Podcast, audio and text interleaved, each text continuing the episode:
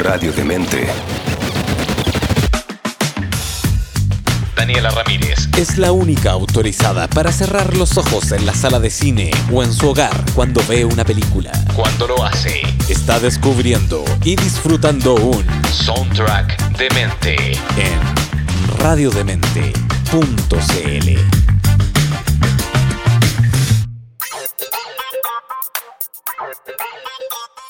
Bienvenidos chicos de Mentes a un nuevo programa de Soundtrack de Mente acá en radiodemente.cl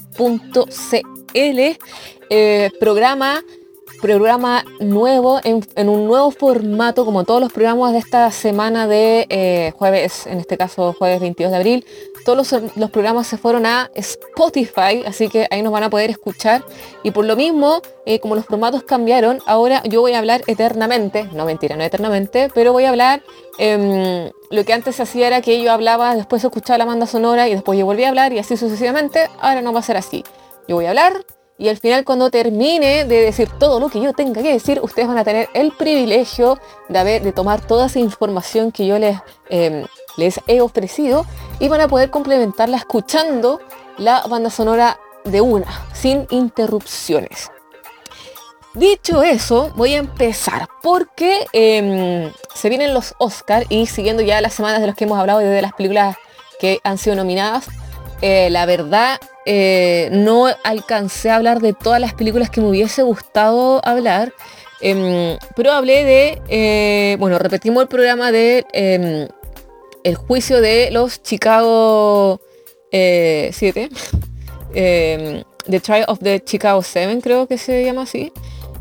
Y alcancé a hablar de Nomadland, que es una gran película. Y hoy día, para mantener la línea, vamos a hablar de una película que también se encuentra nominada al Oscar y su directora, o sea, su director es también mujer, es directora. Y es eh, nada más que Emerald Fennell y la película se llama Promising Young Woman que la vi, eh, la vi esta semana y encontré que eh, es una película muy buena. Eh, personalmente me gustó mucho. Película de suspenso del, del, año pasado, del 2020, que se empezó su ruta a festivales, protagonizada por Carey Mulligan, una famosa actriz que es una mujer que busca vengar la muerte de su mejor amiga que fue víctima de violación. El elenco que la acompaña encontramos a Aidan Brody, Bull Burnham, Alison Brie, Clancy Brown, Jennifer Coolidge, Laverne Cox y Connie Britton, que son sus coprotagonistas. La película fue escrita y dirigida por Emerald Fennell y este es su debut como directora de largometraje. Eh, hay que decir además de que eh, ella ha tenido una nominación por esta película. Mejor dirección, mejor guion y mejor película. Eh, y de hecho ella solo tiene dos cosas. Eh, ha dirigido un corto que se llama Careful How You Go.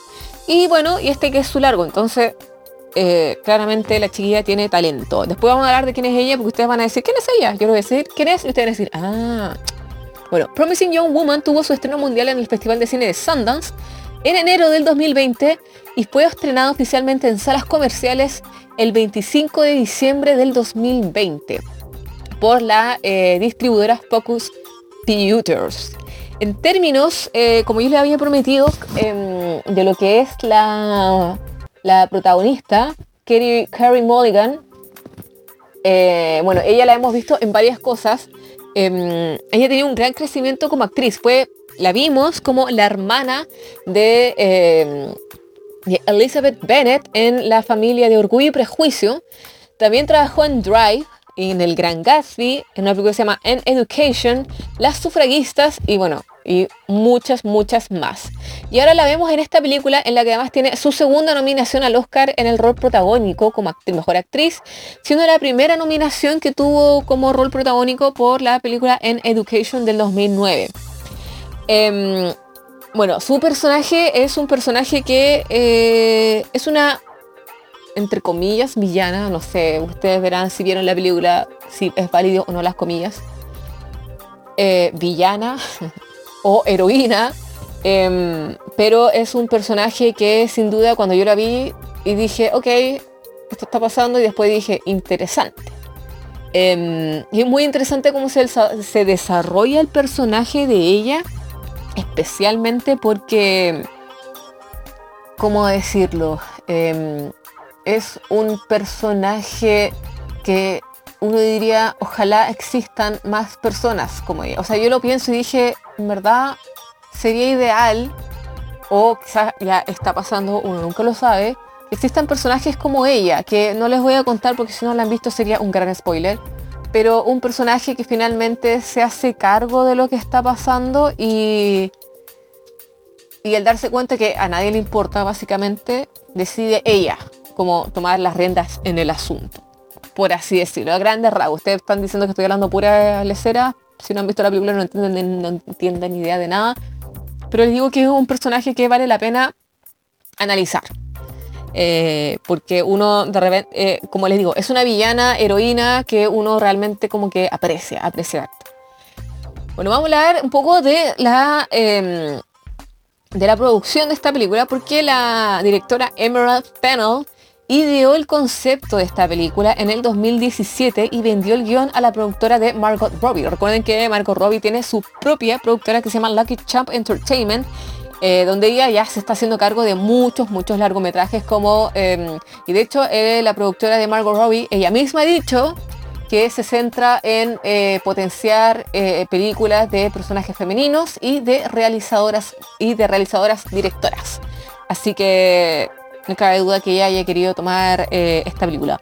Después de lanzar la escena, de inicio de la película, cuando Emerald Fennell le habló de esta escena, le hizo como una especie de pitching, un discurso, le vendió esta escena a Margot Robbie, eh, la productora finalmente dijo, te compro el guion.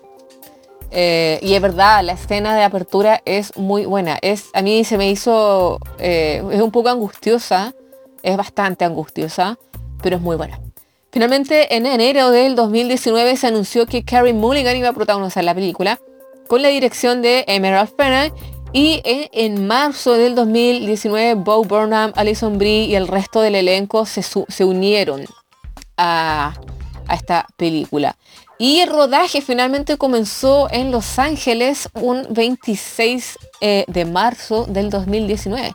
Y duró solo 23 jornadas, 23 días, lo que es poco para una película de Hollywood, teniendo en cuenta de lo que hemos hablado en los programas pasados, es que... Em, Hemos hablado de películas que han tenido dos meses de rodajes, onda, estamos hablando de 30, 35 jornadas, 35 días, eh, algunos han tenido 40, otros hablan de 5 meses de rodaje, las grandes películas tienen muchos meses. De... Entonces, hablar de una película que tiene 23 eh, días es, es bastante poco, es bastante poco. Eh, pero bien, mm, cada película se adapta a su guion, a su historia y en verdad no se notan acá las 23 jornadas. Bueno, según eh, Carrie Whitmer de The Ringer, el equipo de producción de la película eligió, y dicen aquí deliberadamente, a actores masculinos que anteriormente interpretaron personajes conocidos como buenos o saludables para reforzar la idea de que los depredadores pueden estar en cualquier lado. Así, no más. Y es verdad. O sea, eh, es cosa de ver lo que pasó con el con el caso de este sujeto que ni siquiera quiero nombrarlo. Eh, que muchas lo defendían porque era guapo. O sea, el tipo era un imbécil, era un violador que drogó a una persona para violarla y hay muchas personas que lo defendían porque era guapo. Es una cuestión muy estúpida de decir, pero hay muchas personas que piensan eso, es como, ay, es lindo, no va a hacer nada. Y de repente, ok, eh, pasa. Así que es una buena idea, porque claro, y a mí me pasó que reconocí a varios de los actores y era como, chuta. Y así como, no, porque este actor está haciendo este papel. Pero bueno, eh, me hace mucho sentido, porque efectivamente, claro, los depredadores eh, pueden ser cualquiera. Así que ojo, ojo ahí. Igual la película deja un mensaje bastante claro. Em, por ejemplo, y, esto se ha dado, se ha dado mucho em, también en el, eh, en el cine, por ejemplo, este personaje de Ted Bundy, que la película la protagonizó Zac Efron. Eh, recuerden que también habla de eso. Habla de que este tipo era un sujeto, eh, era un psicópata, pero el tipo al ser, bueno, personalmente yo nunca lo encontré atractivo, pero como que las mujeres de la época lo encontraban atractivo y lo defendían porque era atractivo. Era, o sea, el tipo es un guapo, el tipo es bello, entonces hoy no, hace, no es capaz de hacer esas cosas. Eh, sí. Eh, el que sea bonito no tiene que ver con su forma de ser. O sea, una cosa no quita la otra. Entonces es importante tener eh, esas cosas en cuenta porque finalmente hay que tener ojo ahí.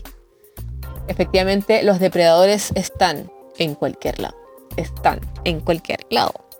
Así que eh, me parece súper afortunada la decisión de poner actores que hemos visto en papeles, em, eh, ¿cómo decirlo? En papeles que finalmente fueron... Eh, o sea, que, claro, que uno los reconoce que son personajes buenos, que son que, uno dice como, oh, el personaje es tan, es tan lindo, es tan buena persona y los, los saca de esa de esa etiqueta y los pone en este lado y los presenta también como personajes buenos y resulta que no, po. Son, son cualquier cosa. Bueno, eh, en términos de recepción, em, la película recaudó 12 eh, mil millones en taquilla. Así que divididos entre Estados Unidos y el resto del mundo. Así que le ha ido bastante bien a la película. Es una buena y tiene una gran banda sonora, por eso también estoy hablando de ella. Y bueno, finalmente, por ejemplo, una de las cosas que hay que mencionar es que el sitio de Rotten Tomatoes, eh, la película tuvo un porcentaje de aprobación del 91%. 91% basado en, en 377 reseñas, con lo que recibió el certificado de, entre comillas, fresco y el consenso crítico fue que un suspenso audazmente provocativo y oportuno. Promising Young Woman es un, es un prometedor perdón, debut para la guionista y directora Emerald Fennell y un hito en la carrera de Carrie Mulligan.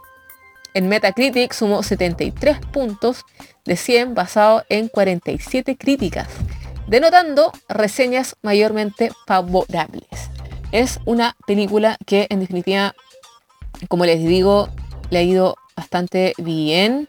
Em, hay que esperar, hay que ver en qué plataforma se va a estrenar porque em, para que ustedes después la puedan ver en los mejores. Porque la gracia también de la película es que eh, veanla en buena calidad. Ojalá no en el computador, conecten el computador a la tele, no sé, pero em, nunca vean una película en el computador porque no se aprecia del todo. Eh, así que eso es, eso, eso nada más les digo para que se entusiasmen.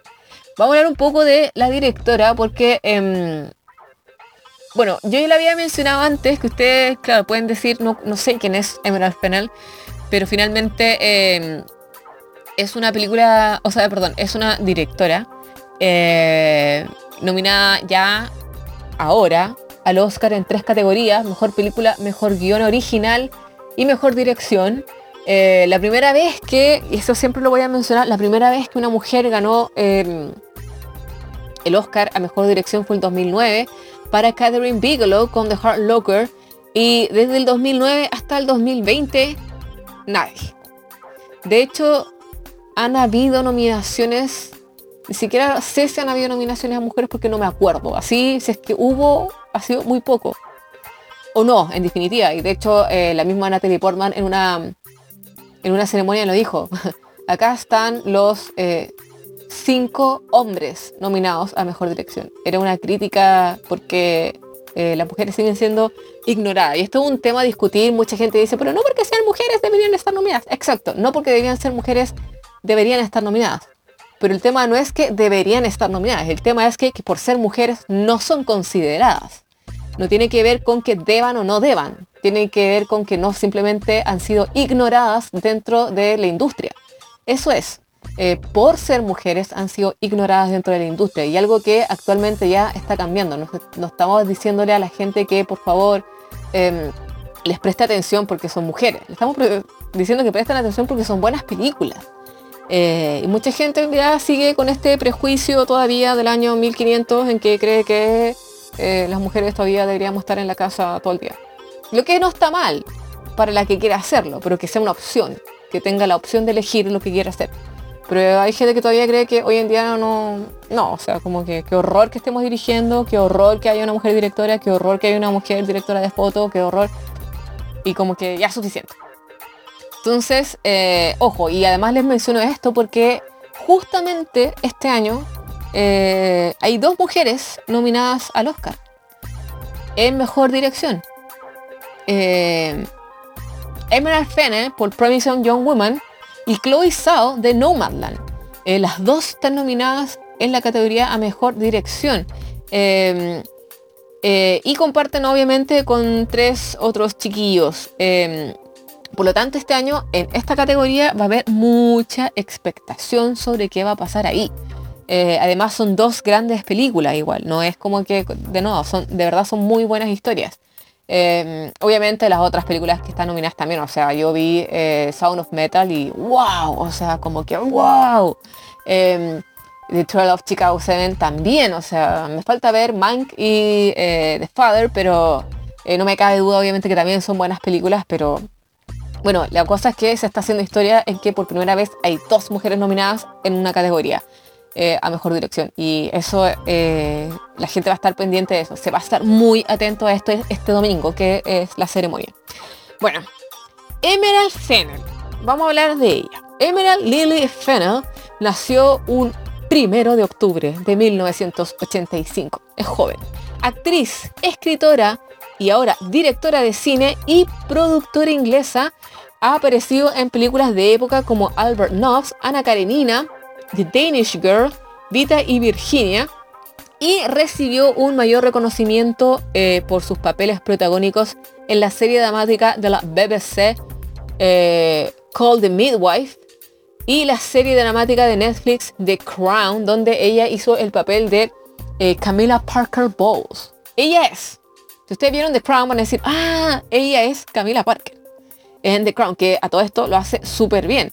Em, también es conocida como showrunner, showrunner de la segunda temporada de la serie de suspenso de BBC Killing Eve, que le valió dos nominaciones al premio Primetime Emmy y ahora ha tenido elogios em, por escribir, dirigir y producir la película de suspenso Promising Young Woman, que como les digo, em, que además es la primera mujer británica nominada por la Academia en la categoría de dirección.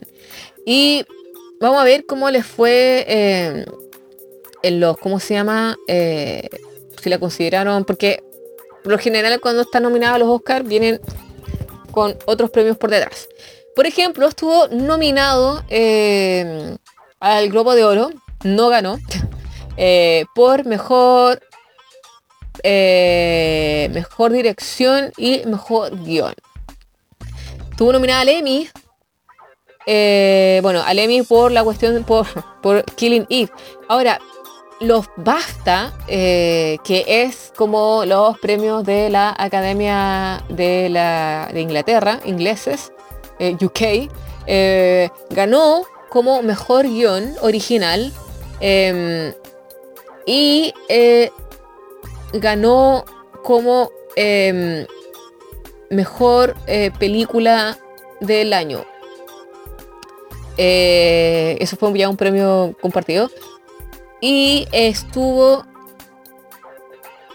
No, perdón, no ganó como mejor película, ganó como em, sobresaliente. Y estuvo nominada como mejor película, pero no lo ganó. Así que, bueno, se dio dos BAFTA y estuvo nominada a dos categorías y no la consideraron como mejor directora. Chan. Estos BAFTA. Bueno, también estuvo nominada como al AACTA International Awards, donde ganó como mejor dirección y, o sea, no, perdón, donde estuvo nominada como mejor dirección y nominada como mejor, em, como mejor guion. Y donde ganó, donde le fue bien, fue en el en la alianza de mujeres de eh, film journalists, de, como de prensa. Ganó como mejor guion, ganó como mejor eh, directora y estuvo nominada como mejor director en categoría unisex, por así decirlo, todes, y nominada como eh, mejor em, guionista. Miren, bueno, le ha ido bastante bien, ha sido considerada para un montón de premios, eh, que no es menor. Bueno, ya ahí em, em, empieza así como pequeños eh, festivales. Eh, pero no es, mejor, no es menor para una mujer que tiene solo un largometraje y un corto como, como dirección. Un corto y un largometraje. Eh, es bien eh, es bien raro cuando pasa eso como que porque el corto que hizo lo hizo el 2018 que se llama Careful How You Go y después el 2020 con Promising Young Woman. Entonces igual hay un lapso, o sea, en verdad no es tanto, es como normal que entre medio haya escrito el guion. Eh, bueno, recordemos que la idea del guion la tuvo el 2017 y el 2018 graba el corto, entonces yo dije aquí me lanzo con un corto y después me lanzo con, eh, ¿cómo se llama?, a dirigir para a quien le venda la historia, eh, tenga más o menos una noción de lo que soy capaz. Eh, lo que es muy difícil. Entonces yo creo que después de esto esperemos que tenga más, em, más opciones para dirigir, porque claramente eh, necesitamos que haga más películas. Em, bueno, eh, el título de la película, Promising Young Woman, hace referencia eh, a un sujeto que se llama Brock Turner, que era un estudiante de la Universidad de Stanford que fue condenado por agresión sexual el 2016, donde, a pesar de su condena, algunos se refirieron a él como un joven prometedor. O sea, a promising young man. Hmm, ok. Siempre como que referir, se refieren a ellos como... ¿Se han dado cuenta que siempre hacen eso como que al victimario es como que, ah, era tan buena persona, siempre me llevaba las bolsas del supermercado, jamás pensé, me trataba muy bien, era, era, tenía buenos modales.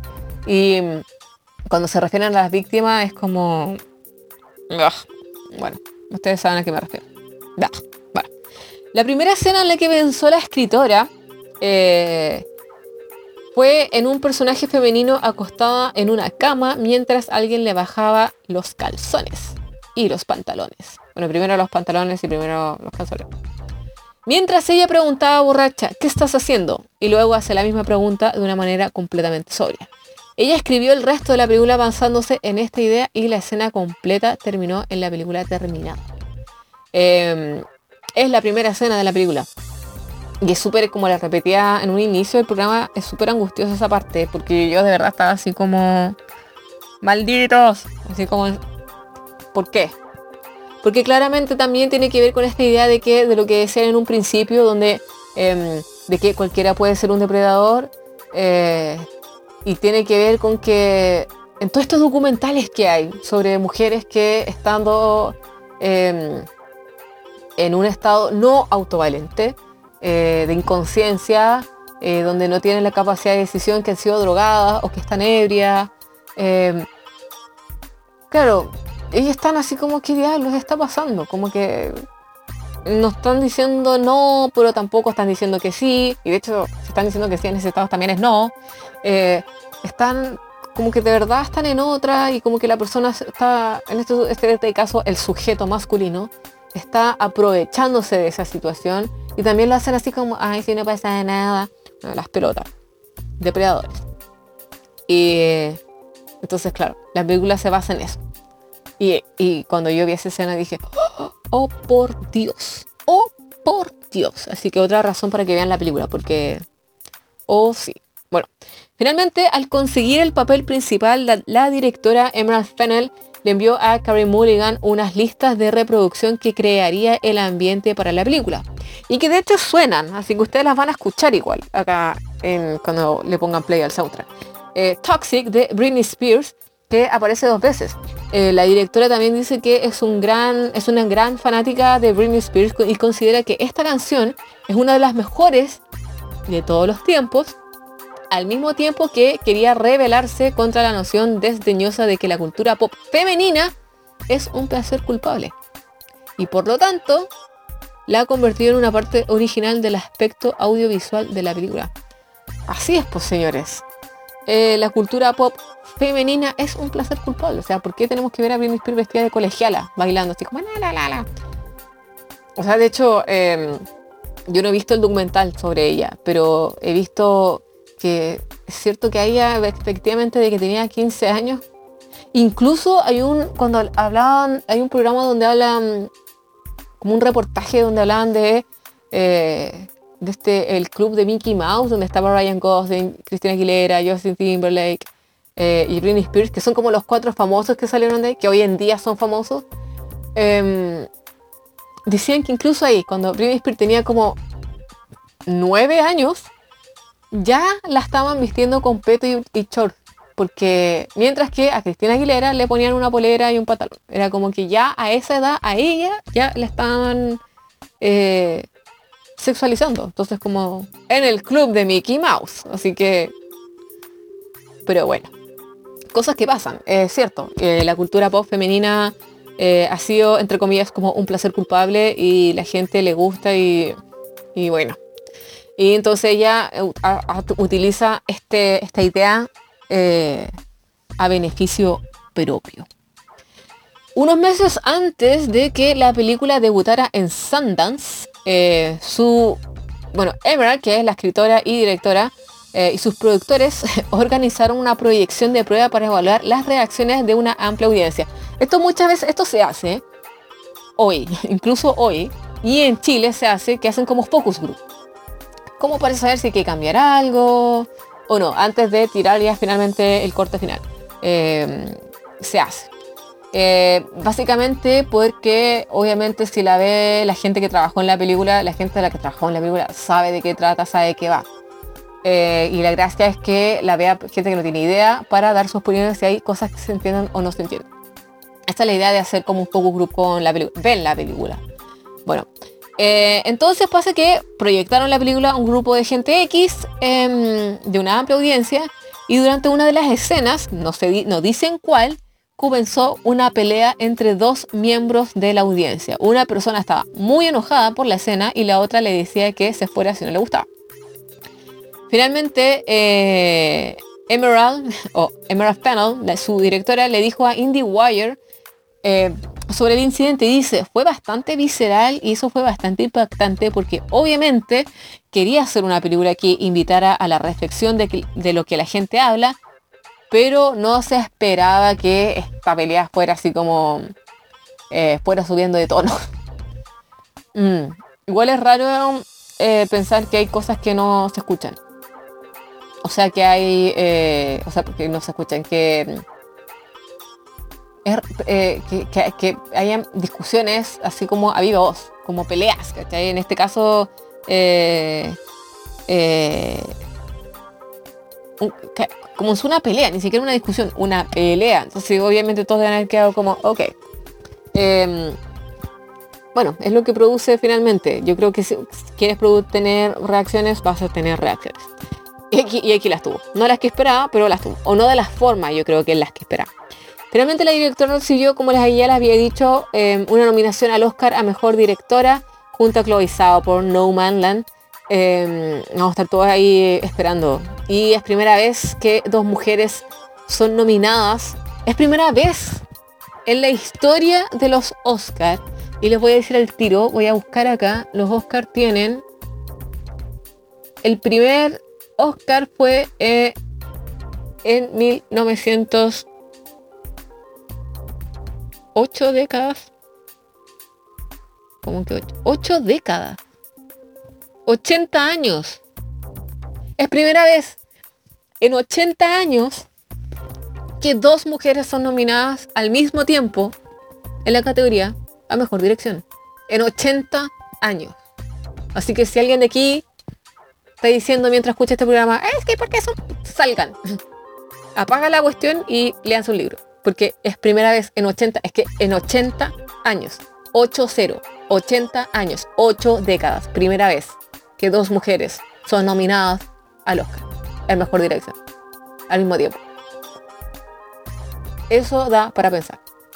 Eh, igual yo viendo Nomadland eh, y viendo... eh, bueno, yo creo que esto también pasa con varias películas. Había leído también con Sound of Metal, que, eh, claro, Sound of Metal, eh, eh, bueno, y Promising Young Woman, yo creo que si hubiesen sido realizadas, qué sé yo, el 2010, no habrían sido, o incluso el 2017 o el 2018, o sea, perdón, el 2016 o 15, no estoy tan segura que hubiesen sido consideradas como para, estar dentro de esta categoría. Eh, yo sí pienso, opinión personal de Daniela Ramírez, que no me presenté al principio, soy Daniela Ramírez, para que no me olviden, em, que el movimiento Me Too, eh, obviamente, obviamente, para mí, eh, ayuda también a que una película como esta entre en categoría a mejor película y que su directora entre en la categoría a mejor directora. Eso es un, llamado de atención. O sea, esto tiene que ver, la película tiene que ver mucho con el Me Too. Eh, em, es así. y ayuda. Aparte, encuentro la película que se merece la nominación. Encuentro que igual sí se la merece. que está bien hecha. Y es porque sorprende. Tiene un giro un giro bastante bueno. Está como que de nuevo, esta idea de la villana héroe, eh, como que yo dije, wow, qué ganas de, no sé, tener como que esa iniciativa que tiene el personaje de decir como al diablo ya a nadie le importa, pero a mí sí, porque todavía está esta lógica de que a, no le, no, a nadie le creen. Cosas. Bueno, con esta película, como les dije, eh, como ya la había repetido antes, eh, la directora Emerald Fennell es la primera mujer nominada al premio de la Academia em, Británica. Eh, o sea, el premio de la Academia, primera mujer británica. Pero además es la primera mujer nominada al premio de la Academia a Mejor Director con su primera ópera. O sea, con su primera película, con su ópera prima. Em, no sé si... No, hombres se han sido nominados como por sus óperas primas. Pero es la primera mujer. Es su primera película. Es su primera película. O sea, como que por lo general la gente dice como, o sea, esta persona tiene 8.000 películas. Ella es su primera película. Es su primera película y es nominada y está nominada al Oscar. Em, como mejor película, mejor guion y mejor dirección. O sea, sáquete, sácate esa. Eh, así que orgullo. Eh, vamos a ver, esperar cómo le va. Em, bueno, esto ha sido todo por hoy, pero recuerden que los Oscars son el 25 de abril, son este domingo. en la radio vamos a estar, obviamente, subiendo los, ganadores y vamos a estar expectantes lo que va a pasar en esta categoría. Em, categoría de mejor dirección. Eh, y em, bueno, ahí yo creo que todo el mundo va a estar expectante, incluso y que el ataque va a ser así como online, porque hubiese sido genial verlo eh, en, real, en realidad, como que justo cuando se está haciendo como historia. O sea... y además que compite también junto con Nomadland a mejor película, que es otra, que es la em, con Chloe Zhao. Entonces, dos mujeres nominadas como mejor película y como mejor eh, eh, mejor dirección. Ah, estos Oscars van a estar muy interesantes. Recuerden, el domingo, domingo 25 de abril, eh, creo que acá empiezan a las 10 de la noche. va a estar dándolo TNT. Atentos ahí y obviamente nosotros en las redes sociales vamos a estar con todo ahí expectante a lo que va a estar pasando. Em, en verdad entusiasmense en ver esta película porque está bastante, bastante, bastante buena. A mí personalmente me gustó mucho. Y Cari Mulligan, de verdad, de verdad, o sea, lo hace súper bien. De hecho, había leído que, eh, que a Carrie Mulligan le, daba miedo, eh, ¿cómo se llama?, actuar de ebria. Eh, y la Emerald le dijo así como, la Emerald Fennel le dijo así como relax. Recuerda que estás haciendo de sobria que hace de ebria. Entonces, eh, no da lo mismo si no resulta tan bien. Como que no es necesario que estés. Te estás fingiendo. Que tu personaje finge y tú finges. Entonces, todo ok. Lo cual a ella le quitó un gran peso y también, o sea, funciona bastante bien. Eh, ¿Por qué les digo esto? Porque de repente es importante también entender que la dirección de actores eh, es es importante. Y yo creo que el hecho de que la misma Emerald Fennell sea actriz ayuda también un poco a ayuda a ayudar a los actores a cómo desarrollar sus personajes. Bueno, fin. Espero que les haya gustado el programa. Estén atentos entonces al 25 de abril acá en redes sociales de Radio Demente con lo que es eh, los, premios Oscar. Em, también eh, recuerden que ahora nos fuimos todos a Spotify, así que ahí nos pueden escuchar. Eh, también van a quedar los podcasts como siempre en nuestra web radiodemente.cl y vamos a estar anunciando obviamente todas las cosas en nuestras redes sociales. Estén atentos, espero que les haya gustado el programa del día de hoy. Pónganse inmediatamente a escuchar esta gran banda sonora porque está muy, muy, muy, muy, muy buena. Em, muy interesante.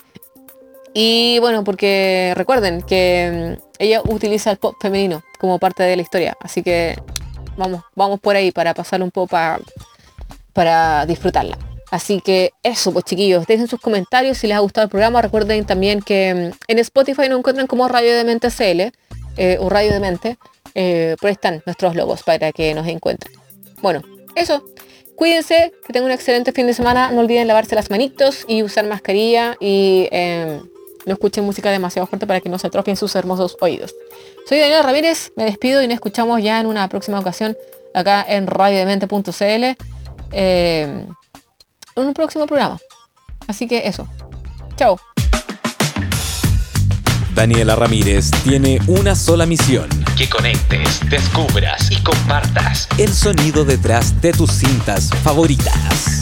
En una sesión de Soundtrack de Mente en radiodemente.cl